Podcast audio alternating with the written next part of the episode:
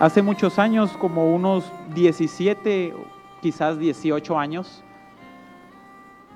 proyectamos en nuestra iglesia una prédica por video, grabada por video. No sé cuánto tiempo llevaba grabada ya esa prédica, tal vez meses, quizás incluso un par de años o un año, tal vez poco tiempo, pero al finalizar el culto, el servicio, cada uno fue a su casa, pero llegando a nuestra casa, uno de mis hermanos le dijo a mi papá, yo sentí algo muy distinto, muy diferente eh, a través de la prédica que escuchamos hoy en la iglesia. Y hay algo en mi corazón que, que, está ahí, como que quiere hablar, como que quiere salir, como algo como que va a explotar dentro de mí mismo. Pero no sé en realidad qué es lo que me está sucediendo pudieran orar por mí, claro que sí, todos nos, unimos como familia en, en, la sala, después de haberlo todavía visto por una segunda vez el video, sobre todo el tiempo de ministración de esa prédica, y al finalizarlo por segunda vez, mi hermano empezó a llorar, a orar, y en ese momento él pidió, Señor, abre mi boca para que yo pueda hablar en lenguas, para que mi corazón sea lleno del Espíritu Santo. Y en esa prédica grabada en este lugar, en este púlpito, en esta congregación, es el, fue y ha sido el primer mensaje que yo he escuchado, que yo he visto de esta iglesia Sinaí, hace 17 o 18 años más o menos pero lo recuerdo como que si yo mismo ese día hubiera recibido el bautismo del Espíritu Santo en mi corazón, como lo fue para mi hermano, para que veamos la actitud que tenemos que tener de pobreza, de humildad, como uno de los clamores o dos de los clamores que hoy se levantaban, hablaba de ser humildes y de Dios que Él va a mover esas aguas, pero no a un corazón que diga, ah, no, eso, eso yo ya sé que así es. Jamás Dios se va a mover a un corazón así, sino al pobre y al humillado, aunque pasen años. Yo estoy seguro que si vuelvo a ver esa prédica, el Dios mismo está su presencia en ese video o en ese pasar del tiempo todavía puede moverse en mi corazón y yo estoy seguro que en el de en los de todos ustedes en este mismo lugar. Y yo quiero hablarles hay cinco salmos en la escritura de los 150 hay cinco salmos que están titulados bajo el nombre oración. Todos los salmos pueden ser una oración, todos son una alabanza, acciones de gracias, peticiones, respuestas de Dios al rey David y a cualquiera de nosotros que lo oremos. Pero solo cinco están bajo el título oración. El salmo número uno que tiene ese título es el salmo 17. Dice oración de David. Otro salmo que tiene ese título es el Salmo 87. También dice oración de David. El Salmo 90, que todos lo conocemos y lo hemos memorizado en algún momento, de Moisés, dice oración de Moisés, varón de Dios. Y hay uno más, escrito por David. Es el Salmo 142 de David, cuando él estaba en la cueva. Es, fue una oración que él hizo al Señor. Y en el que yo me quiero centrar es en el quinto salmo. No es en el orden del 1 al 5, pero por eso lo dejé en el 5 para que lo toquemos y lo veamos. Y no por ser el último, es el menos importante. Pero el, el quinto salmo es el salmo número 102. Y lo asombroso de este salmo es que no tiene nombre de autor. No dice oración de David, oración de Moisés, oración de Asaf, o de otra persona en la escritura. Pero creo que Dios dejó muchos mensajes al ocultar el autor de este salmo. Y abran sus Biblias ahí en el Salmo 102 que queremos ver en esta noche. Salmo 102, versículo 1. Y recordemos que el versículo 1 no siempre es el 1, sino es el título que nos está dando el salmo allí. Verso 1 dice, oración del que sufre. Y hoy me sorprendía cómo Dios está hablando. Jesús nos dijo que a los pobres siempre los tendréis con vosotros. Y los pobres no necesariamente son los que les faltan los recursos económicos. Pobreza es cualquier carencia que un ser humano puede experimentar. hay muchos aquí que quizás no han respondido Dios todavía a su oración por algún familiar. Llevan años orando. Eso es un nivel de pobreza. Quizás alguien está orando, un joven, para encontrar su esposa y todavía no ha sido así. Eso también es otro nivel de pobreza. La otra traducción de oración del que sufre es oración del enfermo. ¿Cuántos no hay que necesitan que Dios toque sus corazones? Hoy lo escuchábamos, Dios está para sanar al enfermo, para mover esas aguas por y para el enfermo. Entonces, qué hermoso que Dios no dejó el nombre del autor escrito aquí en la Biblia, sino para nosotros tomar con reverencia, con respeto, ese lugar y decir oración del que sufre, oración del pobre, oración de la carencia que hoy estamos teniendo delante de Dios. Esa palabra sufre también se traduce como pobre, como humilde, como depresivo, como bajo también. Oración del que está en tristeza, del que está enfermo, del que está depresivo quizás. Vamos a ver la segunda parte. Dice, cuando está angustiado y delante de Jehová derrama su lamento. Cuando languidece, cuando está totalmente, no es un cansancio que se sienta solo porque hoy es viernes y todos ya estamos cansados por la semana. No, no es un cansancio de esos, es un cansancio en lo interno del alma, en lo interno de nuestro corazón, un debilitamiento que sentimos en nuestra vida con el, caminar con Dios, con las situaciones que nos rodean, con las circunstancias que estamos viviendo. Pero por eso dice, delante de Jehová derrama su lamento. Ahora veamos una segunda, un segundo mensaje que yo puedo ver aquí. Hay muchos quizás, pero en el verso del 1 al 3 aquí el pobre, el necesitado, el que está en angustia, el que está desmayando, está abriendo su corazón al Señor y dice, verso 1, Jehová, escucha mi oración y llegue a ti mi clamor. No escondas de mí tu rostro en el día de la angustia. Inclina a mí tu oído. Apresúrate a responderme el día que te invoco. Hay otro salmo que dice, Jehová, de lo profundo, oh Señor, a ti clamo. Oye mi voz cuando te invoco, dijo el rey David. O sea, yo lo que estoy buscando es que tengas de mí misericordia, que yo pueda ser escuchado por ti, que yo pueda sentir que tú estás recibiendo mi oración cuando estoy en oración, en lamento, angustiado o aun cuando te estoy dando gracias, pero que tú por favor escuches mi oración hecha de labios sin engaño otra cualidad que el, escritor y que nosotros mismos podemos recibir en nuestro corazón está en el verso 4. Dice, mi corazón está herido, mi corazón está golpeado, está sacrificado, está matado. Por favor, Señor, ten misericordia de mí. Él se está identificando por muchas circunstancias que le han sucedido, su corazón está herido.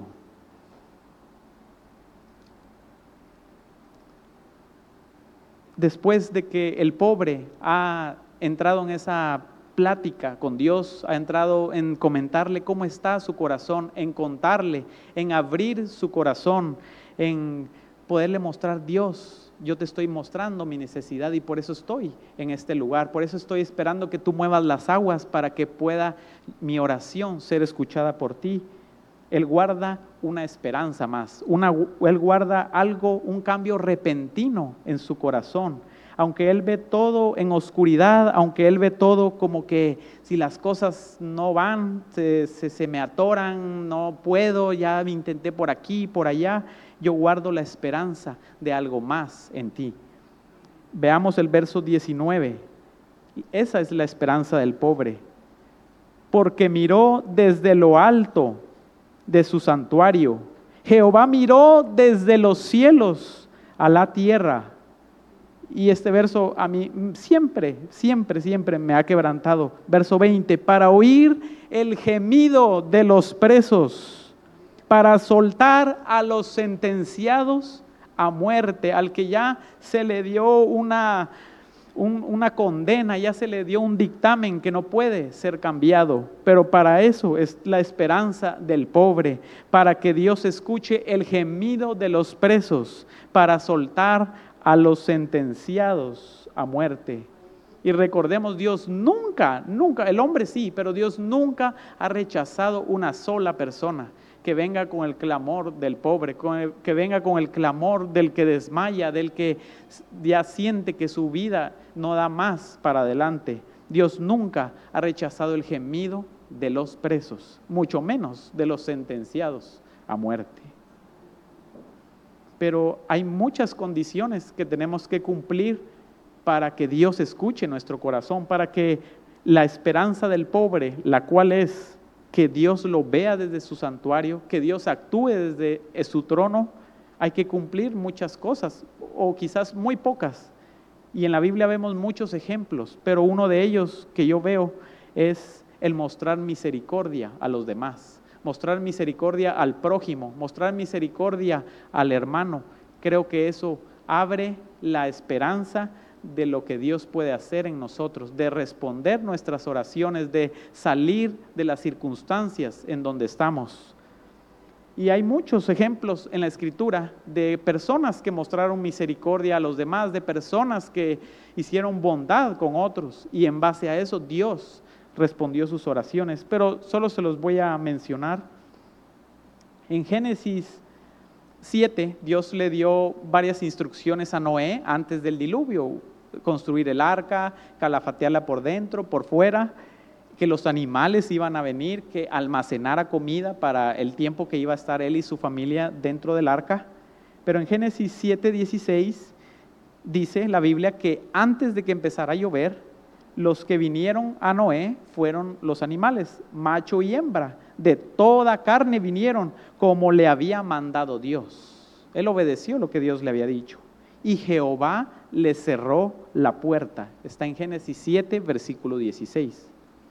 Pero en el capítulo 6, un capítulo antes, cuando Dios lo está preparando para el diluvio, Él le da una instrucción un poquito diferente y le dice en el verso 19, y de todo lo que vive, de toda carne, dos de cada especie meterás en el arca para que tengan vida contigo, para que sobrevivan, para que sean salvos, al igual que tú, tu esposa, tus hijos y tus nueras. Entonces aquí suena como que el, verso 7, capítulo 7, verso 16 dice que ellos llegaron a Noé y entraron. Y en el verso 6 Dios le dio algo, una instrucción a Noé muy sencilla. Dice, los meterás en el arca. Era tan imperativo y tan necesario para Noé que Él mostrase misericordia aún a los animales, para que Dios mismo mostrara misericordia a su corazón. Proverbios dice que el justo cuida aún de su bestia, el corazón de los impíos es todo lo contrario.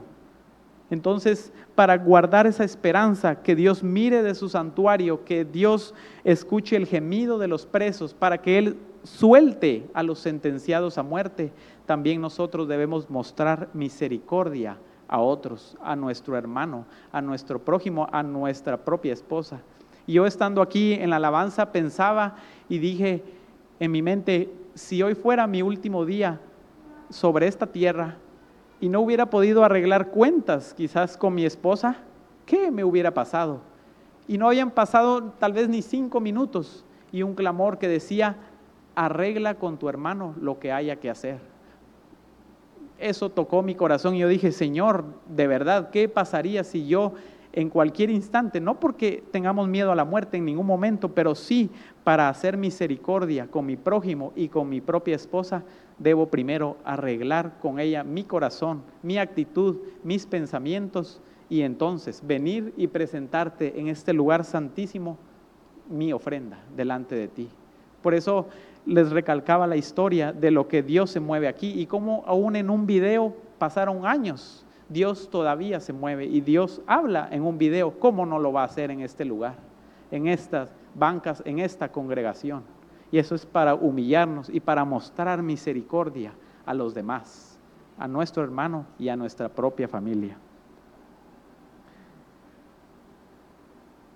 Y ahora, como diríamos, lo más hermoso de este salmo, lo más bello que podemos encontrar aquí como punto número cuatro, es la respuesta divina al pobre. Porque ya que él primero empezó su oración, el lamento, exponiéndoselo a Dios, abriendo su corazón, guardando la esperanza de la respuesta divina, ahora, ahora viene la respuesta de Dios. Leamos del verso 13 al verso 17, Salmo 102, verso 13 al 17. Te levantarás y tendrás misericordia de Sión, porque es tiempo, o sea, ya es el tiempo de tener misericordia de ella, porque el plazo ha llegado, ya ha terminado ese tiempo de tormento. Verso 14, porque tus siervos aman sus piedras y del polvo de ella tienen compasión. Entonces las naciones temerán el nombre de Jehová y todos los reyes de la tierra tu gloria, por cuanto Jehová habrá edificado a Sión y en su gloria será visto. Y lo termina, Él ha considerado la oración de los desválidos y no habrá desechado el ruego de ellos. Esa es la esperanza, esa ya se cumplió la esperanza, ahora la respuesta divina es, Él Verso 17, habrá considerado la oración de los desválidos y no ha desechado el ruego de ellos. De lo profundo, oh Jehová, a ti clamo. Ahora Dios responde y ha visto desde su santuario y ha llegado el tiempo de la respuesta de Sión, del pobre, del que desmaya, del enfermo y del que está en su espíritu atribulado hay un, himno, un canto que cantamos, creo que no cantamos todo el himno, pero se los voy a leer porque es lo que está en mi corazón antes de terminar y yo creo que muchos de ustedes ya lo, lo conocen. Y dice así, extiéndete y toca al Señor mientras Él está pasando. Te darás cuenta que no está demasiado ocupado para escuchar el clamor de tu corazón. Él está pasando en este momento para suplir tus necesidades. Extiéndete y toca al Señor mientras Él va pasando. Que Dios pueda poner en nuestro corazón y en el de ustedes no solamente su respuesta, sino su gloria en nosotros, para que cuando Él pase nos extendamos. Cuando las aguas se muevan, nosotros estemos listos, preparados para sumergirnos, para entrar, para recibir la respuesta que necesitamos para nuestro corazón. Amén.